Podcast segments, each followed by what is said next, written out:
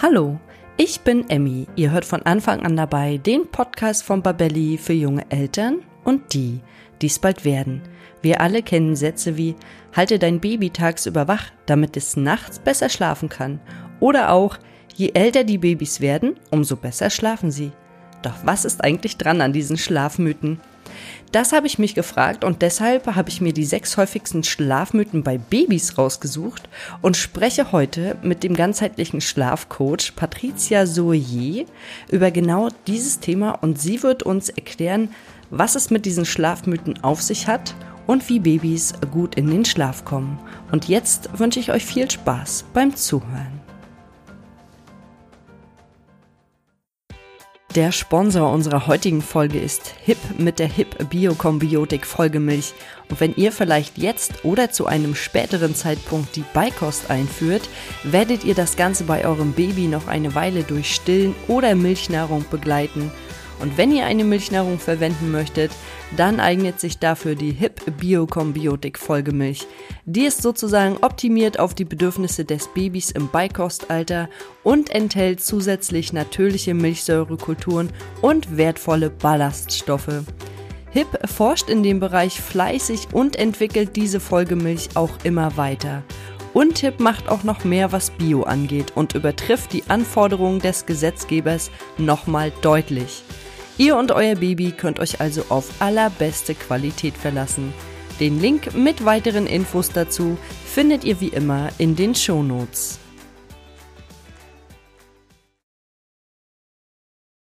Ja, hallo und herzlich willkommen zu einer neuen Folge von Von Anfang an dabei. Heute mit dem Thema die sechs häufigsten Schlafmythen bei Babys. Und ich freue mich sehr auf meinen heutigen Gast, Patricia Soyer. Ich hoffe, ich habe das jetzt richtig ausgesprochen, Patricia. Hallo. Ja, Hallo, hallo Emmy. Ich freue mich hier zu sein. Ja, du hast es voll richtig ausgesprochen. Äh, Patricia Soyer, genau. Ich, ähm, ach, ich bin schon ganz gespannt, was wir hier heute alles besprechen. Ähm, und ja, freue mich einfach. Ich freue mich auch sehr, dass du da bist. Ja, und davon wollen wir heute profitieren und über die Schlafmythen sprechen. Doch bevor wir gleich in das Thema einsteigen, würde ich dich bitten, dass du dich unseren Zuhörenden einmal vorstellst. Ja, das mache ich gern. Also, ich bin, wie ihr gehört habt, Patricia und ich arbeite seit über 20 Jahren mit Eltern, indem ich PKIP-Kurse leite und auch musikalische Kurse. Das ist eine große Herzensangelegenheit von mir. Und äh, das Thema Schlaf begleitet mich in diesen 20 Jahren immer zu. Und äh, aus diesem Grunde habe ich dann irgendwann eine Ausbildung gemacht als Schlafcoach und berate Eltern zu Familienthemen und vorrangig zum Thema Babyschlaf. Genau, ich bin von der Ausbildung her ähm, auch Heilpraktikerin für Psychotherapie, arbeite in eigener Praxis, ähm, aber eben mit Elternthemen und ja, Kursen auch online. Ich mache Schlafwebinare. Ja, genau das sind viele kleine Details zu meiner Arbeit. Also wirklich eine Herzensangelegenheit auch bei dir. Und ich habe das gesehen, du hast ja ganz, ganz viel gemacht. Also angefangen von äh, Diplom-Sozialpädagogin über Heilpraktikerin für Psychotherapie, über Schlafberatung, Pickup-Kurse, Musik hast du gesagt, liegt dir auch ganz doll am Herzen. Und deswegen, weil du halt in diesem Thema Schlaf so tief drin steckst, beziehungsweise weil das einfach deine Passion ist, wollen wir heute mal darüber sprechen, denn Schlaf ist ja nicht nur für unsere Babys wichtig, sondern auch für uns alle, gerade wenn wir ein Baby haben, dass wir uns alle nachts erholen können und wieder frisch und munter in den Tag starten können. Und deswegen wollen wir heute mal über die Schlafmythen sprechen und da fange ich gleich mal mit einem Mythos an, den wahrscheinlich jeder von uns kennt, nämlich man soll das Baby schreien lassen, sonst lernt es nicht alleine zu schlafen. Was sagst du denn zu diesem Mythos? Naja, das ist ja jetzt äh, tatsächlich der krasseste Einstieg, ne? Das Baby schreien lassen. Das sind ja diese sogenannten Schlaflernprogramme, die äh, leider Gottes irgendwie manchmal doch noch verbreitet werden. Das ist etwas, da stellen sich mir alle Nackenhaare, weil ja, ich, sag einfach mal kurz was dazu. Dieses kontrollierte Schreien lassen ist das ja, ne? Also man lässt das Kind schreien, man geht in bestimmten Abständen hinein, aber versucht die Abstände immer zu verlängern. Das Kind wird also versucht, durch so ein Extinction, Extinktions, das ist ein schwieriges Wort, Programm, wie so ein Löschungsprogramm, wird versucht zu konditionieren und umzulernen, nämlich zu verlernen, dass Eltern, ich sag's mal ganz krass, für das Baby da sind. Es fällt irgendwann in eine Schockstarre, weil es dann aufgibt, weil der Körper das nämlich nicht mehr aushalten kann. Es wird so viel Cortisol ausgeschüttet, so viel Stress, dass äh, das Kind, also das ist so eine Methode von der Natur, das Kind wird in Schockstarre versetzt und das ist das, was passiert und deshalb schläft das Kind dann ein. Jetzt könnt ihr euch bestimmt vorstellen, was ein Baby da lernt. Ja, gar, nicht, gar nichts. Gar genau. nichts. Es wird, ich sag mal, es, es erlebt eine Grenzerfahrung. Ne? Und also es, es gibt manchmal Situationen, selbst also wenn Eltern das jetzt hören, die das gemacht haben, dann ist es mir ganz wichtig zu sagen, okay, also einfach zu wissen, das ist etwas, was manchmal eingesetzt wird, aber es ist auch etwas, was für die, die es machen wollen, es gibt andere Wege, ne? um einfach sich ein bisschen ruhigere Nächte zu verschaffen. Ja. Aber die Eltern, die es ja jetzt bereits gemacht haben, haben wahrscheinlich aus gutem Willen gehandelt und wollten dem Baby das ja nichts Schlechtes. Ne? Das müssen wir genau, vielleicht an das dieser meine Stelle nochmal klarstellen. Ne, das ist, und die, und die wurden auch in der Richtung beraten. Und es ist auch nicht so, dass das etwas ist, was jetzt äh, das Baby sein Leben lang beeinflusst. Solange man weiterhin bindungsorientiert und bedürfnisorientiert mit dem Kind umgeht, wird es das auch gut verkraften. Ne, das ist wichtig, das nochmal zu sagen. Aber wenn ihr jetzt hört und ihr habt ein Problem, Schlafprogramme, lasst einfach mal beiseite und schaut mal nach anderen Wegen und da kann man mich auch anrufen oder es gibt auch gute Bücher. Da kommen wir nachher noch mal drauf, ne, Emmy? Also dass wir auch noch mal zwei Bücher nennen, die da einfach ähm, ein bisschen sanfter heranführen. Genau, da kommen wir nachher nochmal drauf eingehen. Ich finde das auch ganz wichtig, weil Schreien ist ja auch das einzige Mittel, mit dem sich das Baby bemerkbar machen kann. Und deswegen mich, mir haben sich hier auch gerade die ganzen Haare aufgestellt. Äh, meine, ich habe Gänsehaut bekommen, als du gesagt hast, dieses, da wird so viel Cortisol ausgeschüttet und das ist, das Baby ist so unter Stress und es versucht eigentlich die ganze Zeit mitzuteilen, mit mir ist irgendwas, ich kann nicht schlafen, aus welchem Grund auch immer, es gibt irgendwas, was mich gerade stört und dann macht man die Tür zu. Ich kann mir das gar nicht vorstellen. Also ich habe das bei meinen Kindern nicht gemacht, weil ich das fand es auch als Mutter, wenn ich das Kind dann schreien höre, das macht ja auch was mit einem. Also das löst ja auch irgendwie was aus. Deswegen finde ich das ganz gut, dass wir diesen Mythos erstmal schon mal aufgeklärt haben, dass man das Kind auf gar keinen Fall schreien lassen sollte, denn es möchte sich ja bemerkbar machen und hat irgendwas und ja, das ist halt die einzige Möglichkeit. Deswegen ist das schon mal ganz gut, dass wir darüber gesprochen haben. Und dann gibt es natürlich auch noch so ein Mythos wie Nachtlichter und Mobiles sind gute Einschlafhilfen. Was hältst du denn davon? Ja, das ist ähm, das ist eigentlich auch ein bisschen lustig, äh, weil, weil Nachtlichter und Schlafmobiles sind ja aktivierend. Ne? Also wenn ein, ein, ein Kind jetzt, ich sag mal, es gibt ja so einen bewegten Sternenhimmel, der äh, so im, auf den äh, auf die Decke projiziert wird und das Kind kann verfolgen. Aber was da eigentlich passiert ist, genau das Gegenteil von Entspannung und Schlaf, nämlich eine Aktivierung, weil die sind ja noch sehr empfänglich für, für viele, viele Reize. Ne? Und was eine gute Voraussetzung ist, um entspannt einzuschlafen, ist eine totale Reizreduktion. Das heißt, dass man zum Beispiel, wenn man jetzt ein Einschlafritual macht mit dem Baby, das heißt die äh, die Begleitung ab der Schlafzimmertür, dass das wirklich sehr reduziert und absolut reizarm passiert. Ne?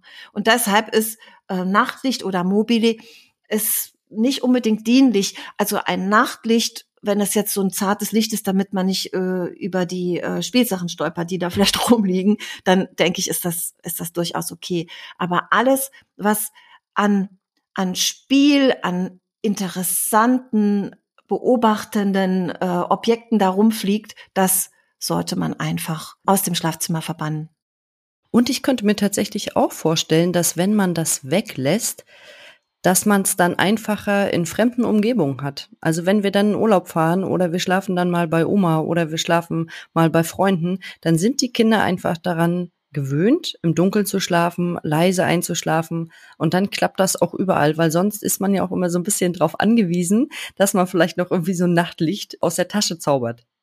Genau, also wirklich so einfach wie möglich die Schlafbegleitung machen, so reduziert wie möglich. Das heißt auch mit wenigen Worten, Ne? Also so eine Geschichte zum Beispiel, das ist auch ganz sinnvoll, wenn man eine Einschlafgeschichte vielleicht vor dem Schlafzimmer vorliest, so dass die nicht in Verbindung ist mit dem Bett, sondern dass es vorher passiert.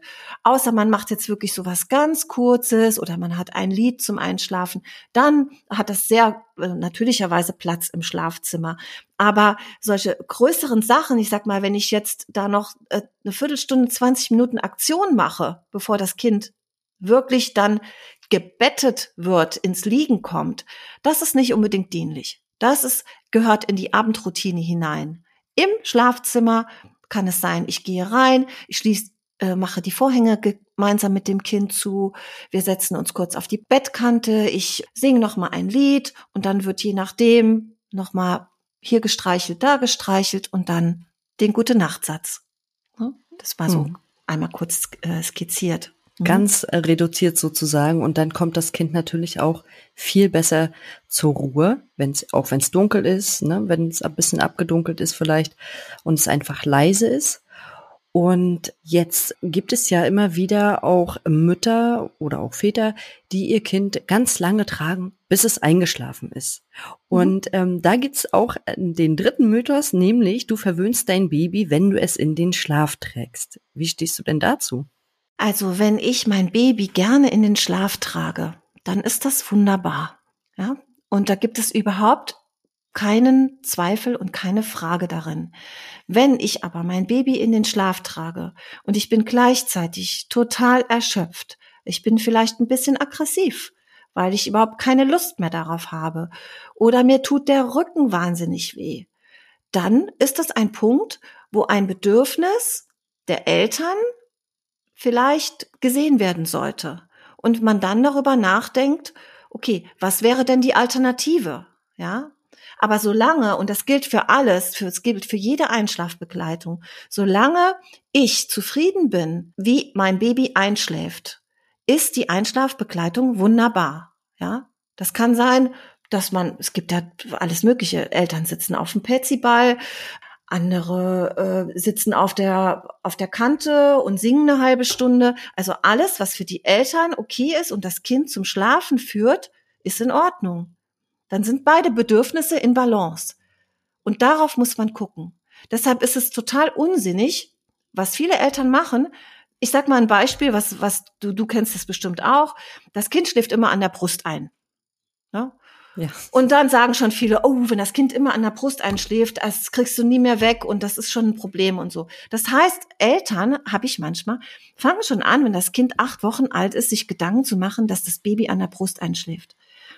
Aber was gibt es Schöneres, als an der Brust einzuschlafen? Ja. Solange es für Mutter und Kind stimmig ist und wunderbar ist, kann das ganz lange so sein. Erst dann, wenn ich merke, oh, mein Kind schläft an der Brust ein, ich leg's ab, dann wird's wieder wach, ich muss es wieder stillen, das geht vielleicht eine Stunde oder anderthalb, ich kann nicht mehr, dann fängt man an nachzudenken. Aber niemals im Voraus. Und das wird uns Eltern so, so eingeredet, dass man immer schon vorweg bedenken muss, wenn man das und das macht, dann, und das war in deinem ersten Satz, verwöhnt man das Kind. Man kann kein Kind verwöhnen. Man kann nur Bedürfnisse befriedigen. Das stimmt, das habe ich tatsächlich auch ganz oft damals gehört. Wenn du mit deinem Kind in deinem Bett schläfst, dann schläft es nie im eigenen Bett. Oder äh, das, dein Baby darf doch nicht immer an der Brust einschlafen, dann will es nachher nur noch die Brust haben oder so. Das kam ganz oft so eine Sätze, meistens von der von der älteren Generation, aber so ist es ja gar nicht. Wir, wir unsere Kinder sind ja nur beide auch schon ein bisschen älter und wir wissen ja, dass das irgendwann auch weggeht und dass wir darf, also dass wir unseren Kindern damit was Gutes tun, wenn wir das machen. Und wenn es uns damit gut geht. Genau. Das ist dieses große Wort bedürfnisorientierte Elternschaft. Ja, das heißt, beide Bedürfnisse immer im Auge zu haben, Natürlich ist man meistens geneigt, die Bedürfnisse der Kinder auch höher anzusetzen. Das ist auch richtig, weil wir können mal besser mit einem Bedürfnismanko umgehen, als ein Kind das kann. Also wichtig ist zu wissen, sich zu erlauben, die Bedürfnisse des Kindes zu befrieden, ist einfach großartig. Da kommt innerlich schon so viel Frieden auf. Ja, und dann zu wissen, dass liebevoll gewonnene Gewohnheiten, dass man die auch verändern kann. Ja, dass die einfach an einem bestimmten Punkt, wenn sie nicht mehr passen, kann man trotzdem mh, hm, durch Nähe und Zuwendung etwas anderes etablieren. Also du hast jetzt gerade gesagt, es gibt immer wieder Gewohnheiten, die wir haben, auch mit den Kindern, und dass wir die aber auch jederzeit wieder umändern können und dass es dabei auf die liebevolle Umgestaltung ankommt und natürlich, dass wir auch immer nach den Bedürfnissen der Babys gucken. Und ich habe jetzt noch, gerade habe ich es ja schon mal angesprochen, äh, Mythos 4. Babys sollten im eigenen Bett schlafen können. Also das wurde mir auch ganz oft gesagt, gerade am Anfang, ja, das muss, du musst das Kind gleich ins eigene Bett legen, sonst verwöhnst du das Kind und dann kann das nachher gar nicht mehr äh, im eigenen Bett schlafen. Aber so ist es ja eigentlich gar nicht. Es ist überhaupt nicht so. Das ist ja so eine Idealvorstellung, ne? Das Kind, äh, äh, das legt man abends hin, dann äh, streichelt man nochmal über die Wange und dann schläft es alleine ein und schläft friedlich durch bis morgen früh. Das ist wirklich ein totaler Mythos und der hält sich wacker, ne? Also das, stimmt. das ja. ist so krass, finde ich. Und nee, das gibt es manchmal. Es gibt solche Kinder, das sind aber Raritäten. Ne? Das andere ist die Realität. Und ja, das Kind im, dass das Kind im eigenen Bett schläft, hm, das, das wünscht man sich manchmal, ähm, aber das ist hm, trotzdem nicht unbedingt im Sinne des Kindes. Also, das Kind hat in seiner Struktur, in seinem, in, in seinen Bedürfnissen die Nähe und die die konstante Versorgung der Eltern einprogrammiert. Und das besonders nachts.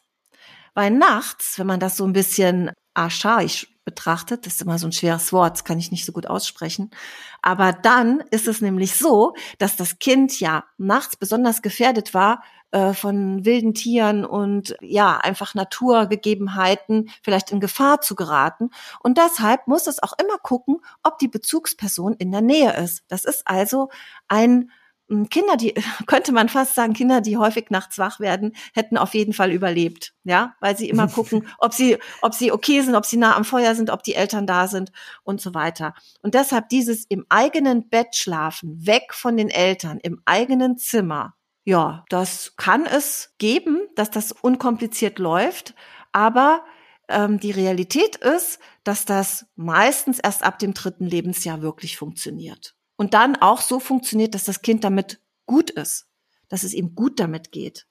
Denn das Durchschlafen ist tatsächlich, und das ist so, so ein Satz, den ich immer gern, gerne mag, Durchschlafen ist ein Gemeinschaftsprojekt. Und Schlafen ist auch ein Lernprozess. Das verläuft nicht linear, sondern wellenförmig. Das heißt auch, wenn die Kinder mal ein bisschen besser schlafen, dann schlafen sie vielleicht ein paar Wochen später wieder ein bisschen schlechter. Also das läuft tatsächlich wellenförmig. Und ja, wenn wir mal so hören, in Deutschland ist es natürlich so, dass also nicht natürlich, aber es begegnet, wie du auch schon bestätigt hast, uns ganz oft, dass man sagt, ja, schläft es denn schon durch? Und das wird man ja schon mit drei Monaten gefragt und spätestens mit einem halben Jahr. Da sollte es aber jetzt wirklich durchschlafen und auch was noch bei euch im Bett und dieser ganze Quatsch, muss ich echt sagen. In anderen Kulturen, ne, wenn man jetzt zum Beispiel Eltern aus äh, Costa Rica fragt oder Kamerun, die sagen, ja, nee, äh, normal ist es, wenn es mit drei Jahren, dreieinhalb Jahren durchschläft. Und in Indien sogar sagen die Eltern mit sechs Jahren. Ja. Boah, was? Ja. Also das ist, ja, also durchschlafen, alleine schlafen und so weiter, ne? Das ist einfach von, von der Kultur wird es total unabhängig erwartet. Und wir erwarten hier High Zivilisationslevel, möglichst angepasst an unsere Leistungsgesellschaft, dass man ja gut funktionieren muss und deshalb muss man auch nachts durchschlafen. Aber auch wir schlafen nicht durch. Wir Erwachsenen auch nicht. Nur können hm. wir das ein bisschen selber regeln, ne? Ja, wir können das besser regeln und auch selber wahrscheinlich besser regulieren. Meinst du, es macht einen Unterschied, ob das Kinderbett im Schlafzimmer mitsteht oder im, im eigenen Kinderzimmer. Also wenn das Kind jetzt im eigenen Bett schläft und das Bett aber noch im Schlafzimmer der Eltern ist, dann hört es ja nachts auch die, die Schlafgeräusche der Eltern, sage ich mal, oder, oder das Atmen. Meinst du, dass das das Kind, dass das eher was wäre fürs Kind, als im eigenen Zimmer zu schlafen? Ja, auf jeden Fall. Ähm, es ist dann ja, es ist mit unserem Atem verbunden, es, es hört die Lebendigkeit, die um es rum ist. Und doch, es gibt auch manchmal Situationen, man kann wirklich hier nichts verallgemeinern. Das muss ich echt mal nochmal so sagen. Es gibt auch Kinder, die werden permanent von den Eltern wach. Also die, die schlafen unruhig. Und dann schlage ich auch manchmal vor, okay, probiert's mal aus. Begleitet das Kind in den Schlaf und guckt mal, ob es vielleicht die erste Hälfte der Nacht besser schläft, wenn es ohne Elterngeräusche ist. Und das gibt es manchmal. Und dann meldet sich das Kind mitten in der Nacht und dann kann man es immer noch rüberholen. Ne? Hm. Also wirklich, mir ist es immer wichtig, den Eltern zu erlauben, äh, frei zu denken, frei sich zu bewegen, Sachen auszuprobieren. Ne? Wichtig ist, dass man ausprobiert und man muss immer neu ausprobieren, weil Kinder sind einfach ständig krass in Entwicklung. Und ja. Entwicklung bedeutet, es gibt immer was Neues.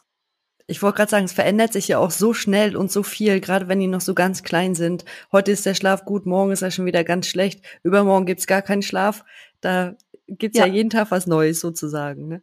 Genau so ist das. Ne? Mhm. Und da muss man sich auch immer neu anpassen wieder. Man kann nicht sagen, oh, jetzt schläft mein Kind, aber ich sag mal, jetzt schläft mein Kind durch. Ja, jetzt. Aber beim nächsten Mal fängt es irgendwie an und kriegt, äh, keine Ahnung, kriegt Zähne oder äh, es wird gerade eingewöhnt na, dann ist wieder alles, steht wieder alles Kopf. Ja, auch gerade mhm. die Zahngeschichte, da kann ich mich auch noch dran erinnern, ja. Und dann geht's ja auch Schlag auf Schlag. Wenn der erste Zahn kommt, kommt der zweite Zahn und dann werden die Nächte sowieso unruhig. Einfach. Ja. Ne? Nicht immer, ja. aber meistens. So, dann habe ich noch einen guten Mythos gefunden und zwar, halte dein Baby tagsüber wach, damit es nachts besser schlafen kann. Da muss ich ah. aber schon ein bisschen ah. schmunzeln. Ja, ja, ja, das ist, ähm, das ist eigentlich fatal, ne? Wenn man das Baby tagsüber wach hält, dann wird es nachts schlechter schlafen. Das ist sozusagen das Gegenteil, was passiert. Weil wenn wir ein Kind wach halten, dann bedeutet das, es geht in ein Stresslevel. Und wenn die Kinder gestresst sind, dann schütten sie auch, wie wir eben schon gehört haben, bei dem Schreien lassen, schütten sie Cortisol aus. Und Cortisol hält sich relativ lange im Körper. Das heißt, es braucht mehrere Stunden, bis es abgebaut ist und das würde sich dann auch in der Nacht in Form von Unruhe fortsetzen. Also wichtig ist, nicht das Kind wach zu halten, sondern sein Kind zu beobachten, um herauszufinden, hm, also wie sind denn die Signale des, der Müdigkeit und wann ist ein Schlaffenster geöffnet? Ja, weil die Kinder haben immer Schlaffenster und wenn man auf die direkt reagiert, dann rutscht man in einen guten Schlafrhythmus hinein. Ja, das ist, finde ich, erstmal da wichtig zu wissen. Und außerdem ist es auch so, dass man sagen kann, das ist noch ein schöner Satz, der Tag bestimmt die Nacht. Also wenn das Kind tagsüber genug zur Ruhe kommt, dann wird es auch nachts eher zur Ruhe kommen. Da geht es ja. auch um Rhythmus und Struktur und so weiter. Ne? Also man kann aber erstmal sagen, eine essentielle Voraussetzung für das Schlafen ist die Müdigkeit und das Erkennen der Schlaffenster. Und natürlich auch der Signale der Babys, ne, die sie uns senden und geben. Und ich weiß, ich wurde damals immer so ein bisschen belächelt, als ich gesagt habe, also wir müssen so halb zwölf zu Hause sein, dann gibt's Mittag und dann ist Schlafenzeit. Und dann, ja, aber du kannst es doch nicht, kannst es doch nicht immer so festlegen und das so jeden Tag gleich machen. Da habe ich gesagt, doch, ich halte das schon jeden Tag gleich und es hat sich irgendwie bei mir bewährt. Und dann, meine Tochter hat immer, weiß ich nicht, zwei, zweieinhalb Stunden Mittagsschlaf gemacht und dann das war so gesetzt und für mich auch so fest und ich habe einfach gemerkt, ihr tat das sehr, sehr gut und der, du hast ja gerade gesagt, der Tag bestimmt die Nacht. Und der Tag war halt sehr strukturiert, würde ich jetzt mal sagen. Klar gab es auch mein Chaos im Haushalt und äh, du musst dies noch machen und das noch machen, aber so beim Baby war das sehr strukturiert und ich habe ich habe für mich gemerkt, dass es für mein Kind ist es gut. Aber es ist natürlich auch immer individuell von Baby zu Baby unterschiedlich. Das ist ganz klar. Das möchte ich auch an dieser Stelle nochmal sagen. Aber für, für mein Baby war es tatsächlich gut und die hat mir dann irgendwie so um sechs äh, signalisiert, sie ist jetzt müde, wo ich gedacht habe, nein, jetzt noch nicht. Dann bist du morgen früh so früh wach. Aber wenn es denn so war, dann habe ich sie halt auch hingelegt und ähm, habe gesagt, gut, wenn es jetzt so ist, dann sind wir halt morgen früh um fünf wach. Also waren wir nicht, aber ich hätte es auch in Kauf genommen, weil es, weil sie es einfach gebraucht hätte. Ja. Und deswegen finde ich das äh, ganz äh, gut, dass du das auch gerade nochmal gesagt hast, dass man das Baby nicht wach halten soll, weil dann die Nacht einfach noch stressiger wird. Und du hast es auch gesagt, es wird Cortisol ausgeschüttet. Und ich habe jetzt auch gerade nochmal gehört, Cortisol ist ja, macht auch so viel mit unserem Körper. Also erstmal sind wir ganz aufgeregt innen drinne. Ne, das kann man sich mhm. ja vorstellen wie eine Achterbahnfahrt, da wird es auch ausgeschüttet. Das ist, mhm. äh, wir sind euphorisch und äh, gestresst zu, zugleich. Und ich glaube, dass das für das Baby also wirklich ganz, ganz schlecht ist, wenn es so viel Stress hat, weil es auch ganz doll auf den Magen geht, habe ich jetzt wieder gelernt. Ja. Und das ist ja auch dann wieder, hat wieder was mit der Verdauung zu tun und so weiter und so weiter. Also es zieht so einen Rattenschwanz hinter sich her. Ja, genau. Das geht auf Magen und Darm also das weiß man ja auch, selbst wenn man jetzt Prüfungsangst hat oder sowas, wird auch Cortisol ausgeschüttet und dann hat man Durchfall und, und so weiter. Also nicht wach halten, lieber beobachten, wie ist denn unser Rhythmus einfach mal dokumentieren und das, was du jetzt eben erzählt hast. Ja, es gibt ja unterschiedliche Menschen. Die einen leben mehr nach Strukturen, die anderen nicht. Aber Fakt ist, dass es Kindern gut tut, wenn sie eine gewisse Struktur haben. Das soll man nicht zum Dogma machen. Ne? Man darf immer Ausnahmen machen. Aber am besten ist es, wenn nicht die Ausnahmen die Regel sind, sondern wenn man wirklich merkt, okay, im Moment, und das muss man ja auch immer neu justieren, ne?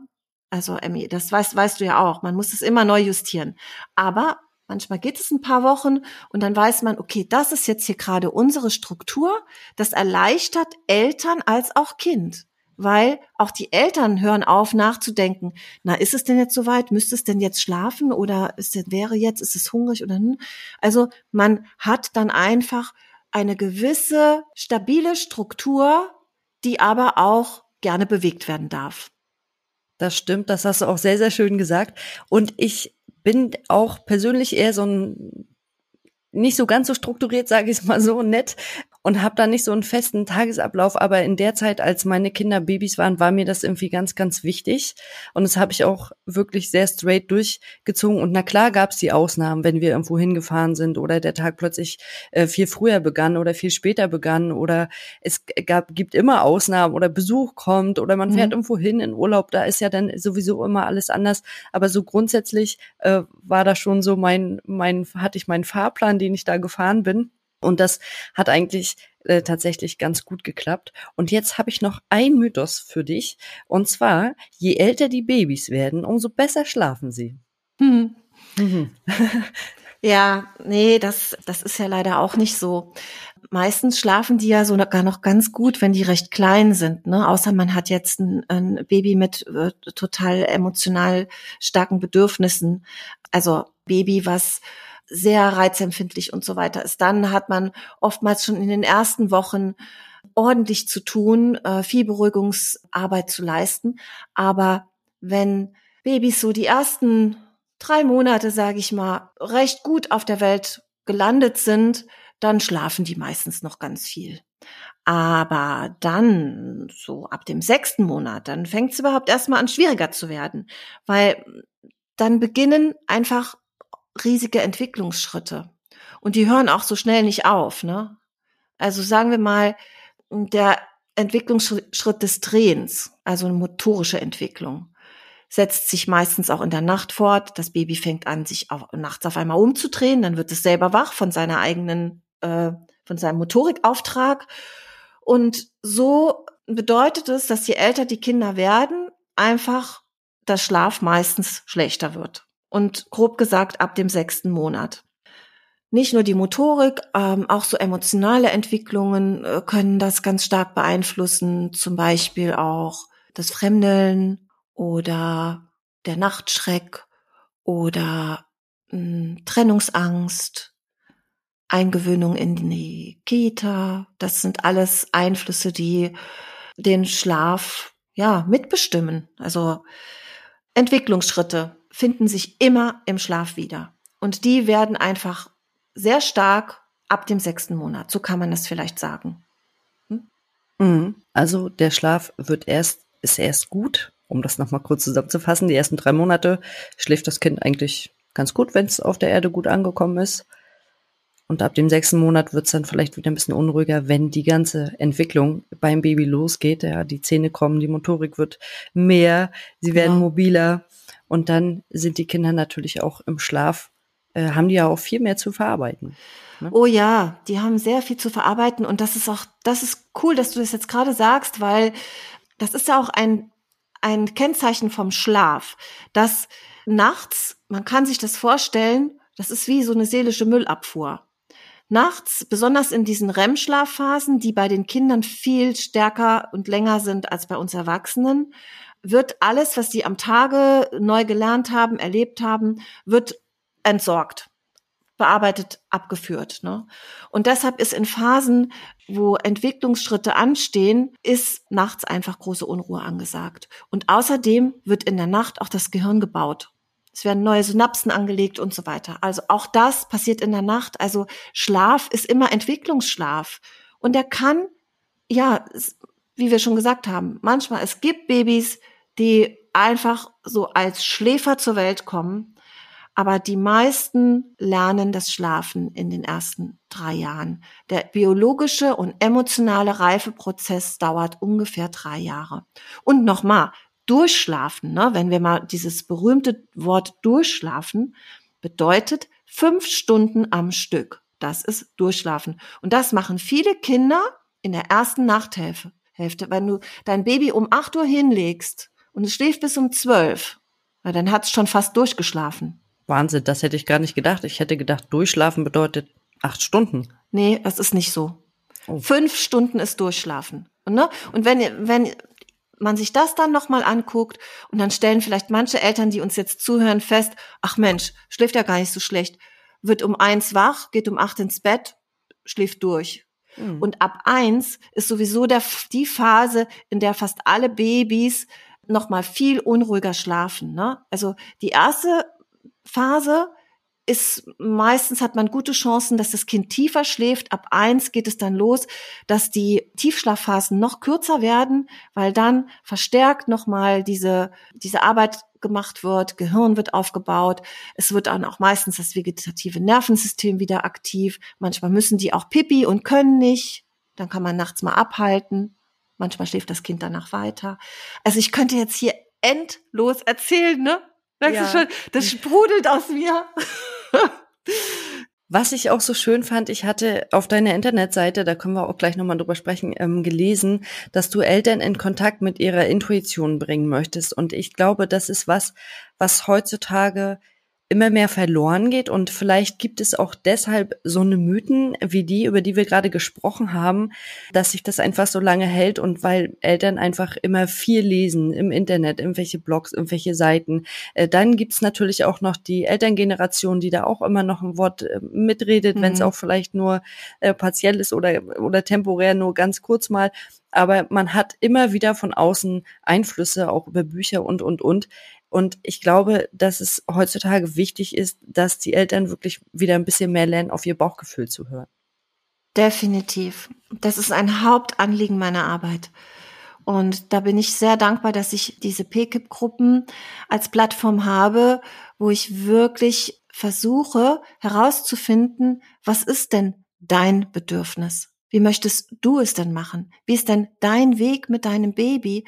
Weil wir werden wirklich überschwemmt von Informationen, aber auch von ungefragten Ratschlägen. Und das nicht nur von der älteren Generation, auch von vielleicht Freunden, die denken da gar nicht groß drüber nach, aber man ist ja als gerade, wenn man das erste Kind hat, man hat Unsicherheiten und man ist so empfänglich für alles, was man hört. Und je nachdem, wie die eigene Persönlichkeit gestaltet ist, stellt man sich dann permanent in Frage. Und das sorgt einfach für, ja, für, für Unruhe, die das Baby dann auch spürt. Und ja, meine, meine Arbeit ist darin, herauszufinden, was wünschst du dir, was ist dein Weg und das zu unterstützen und da herauszufinden, ja, was funktioniert denn da am besten? Hm, und das klingt auch alles immer so liebevoll, wenn du das sagst. Und deswegen frage ich dich jetzt gleich mal, wo findet man dich denn im Internet, wenn Zuhörende jetzt gerne mit dir Kontakt aufnehmen möchten?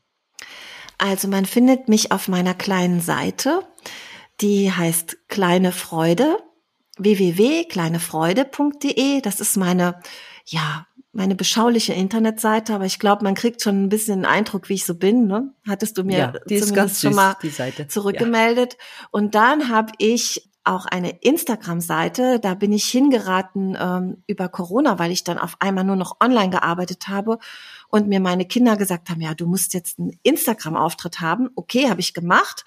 Und da findet ihr mich unter Kleine Freude Berlin, Patricia Soyer S-O-Y-E-Z, schreibt sich mein Nachname. Und was auch toll ist, ihr findet in den Highlights ganz viele Songs von mir. Also oh. wenn ihr, oh. ja, wenn ihr Kinder habt, die so schon zehn Monate alt, ach, eigentlich für, auch für die Kleinen schon. Aber auch bis zu drei oder vier Jahren sind da ganz viele Songs, die ich, ja, auf meine Art interpretiere und lege ich euch ans Herz. Guckt mal rein. Oh ja, das klingt auf jeden Fall sehr, sehr toll und wir verlinken das Ganze natürlich auch nochmal in den Show Notes, dass ihr, liebe Zuhörenden, da einmal drauf zugreifen könnt und darauf klicken könnt und euch auch die Songs gerne anhört. Und dann danke ich dir erstmal für dieses ausführliche Gespräch. Ich habe mich heute sehr gefreut. Es war sehr, sehr schön, mich mit dir zu unterhalten und äh, vielleicht können wir ja auch demnächst nochmal einen Podcast zusammen machen. Also das finde ich total toll, Emmy. Ich freue mich sehr, nochmal ins Gespräch zu gehen. Es gibt ja wirklich viele Themen und ich komme dann immer so in Fahrt. Und hm, was ich noch sagen wollte, wenn ihr Kontakt aufnehmen wollt, ich mag es sehr, wenn ihr mich anruft, weil ich ja. gerne so in so einen direkten Kontakt gehe. Und ja, wenn ihr Fragen habt äh, zum Schlaf oder zu meinen Kursen, ruft einfach an. Ja, das äh, solltet ihr auf jeden Fall machen. Ich habe auch gleich am Anfang mit Patricia telefoniert und wir haben ja gleich äh, irgendwie, ich wollte gerade sagen stundenlang, aber wir haben schon ziemlich lange geschnattert gleich am Anfang. Und ja, das ist sehr schön. Es macht sehr viel Spaß, sich mit dir zu unterhalten. Dann äh, wünsche ich dir erstmal für die Pickup-Kurse und für deine Musikkurse und für das, was du alles machst, deine Schlafberatung, alles Gute und natürlich auch alles Gute für die Zukunft. Vielen Dank, Emmy, und schön, dass ich dabei sein konnte. Ja, vielen Dir Dank. Auch ich alles zu Liebe. Danke. Bis dann. Tschüss. Bis dann. Tschüss. Das war die heutige Folge zu den sechs häufigsten Schlafmythen bei Babys und Patricia hat mich nochmal gebeten, allen Eltern auszurichten, genießt euer Baby. Und dem kann ich mich nur anschließen. Genießt diese tolle Zeit, die einfach viel zu schnell vergeht. Und ich wünsche euch ruhige Nächte mit schlafenden Babys in diesem Sinne, gute Nacht, schlaft schön. Und wenn euch der Podcast gefallen hat, dann abonniert ihn bei iTunes, Spotify oder wo immer ihr unseren Podcast hört, um keine neue Folge mehr zu verpassen.